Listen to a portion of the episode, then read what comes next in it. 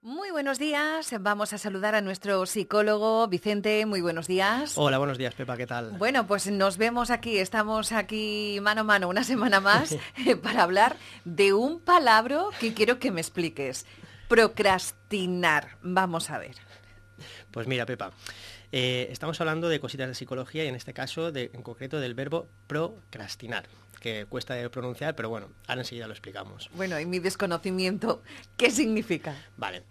Procrastinar es estirar una tarea o responsabilidad que debemos ejercer distrayéndonos de manera más o menos voluntaria con otros temas, con tal de no afrontar el sentimiento desagradable que nos provoca realizar dicha tarea.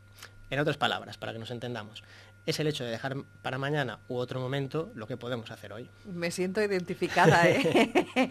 Yo procrastino bastante, vamos bien servidos. Sí, mira, normalmente procrastinamos cuando lo que tenemos que hacer es desagradable o aversivo para nosotros. Así, lo que hacemos sin darnos cuenta es caer en patrones de evitación.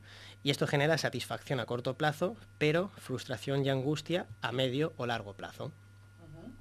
Es realmente como cuando no nos apetece hacer algo que tenemos así un poco de, pereza, eh, no tenemos que hacerlo, pues eso, mm, lo dejamos para otro momento, vamos, y, desviamos nuestra atención o nuestros pensamientos en otras cosas para no pensar en ese tema. Exacto, Pepa, has dado en el clavo.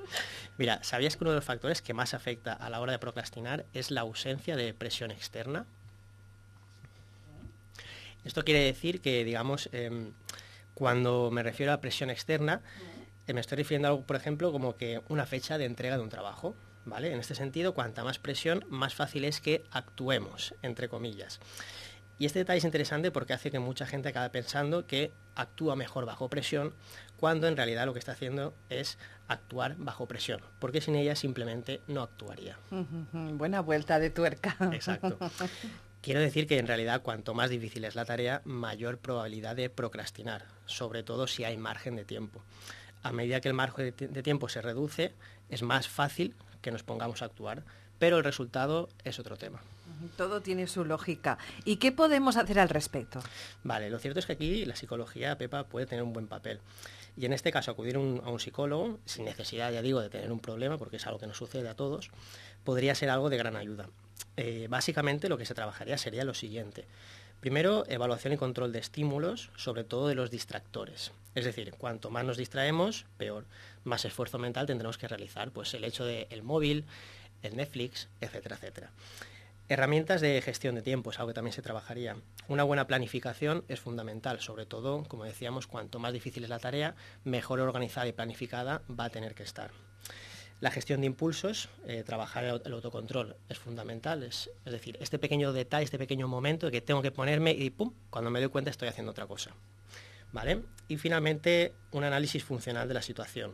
Sobre todo, eh, esto quiere decir entender por qué actuamos como actuamos para poder tomar decisiones sobre nuestras conductas y, de ser necesario, poder corregirlas.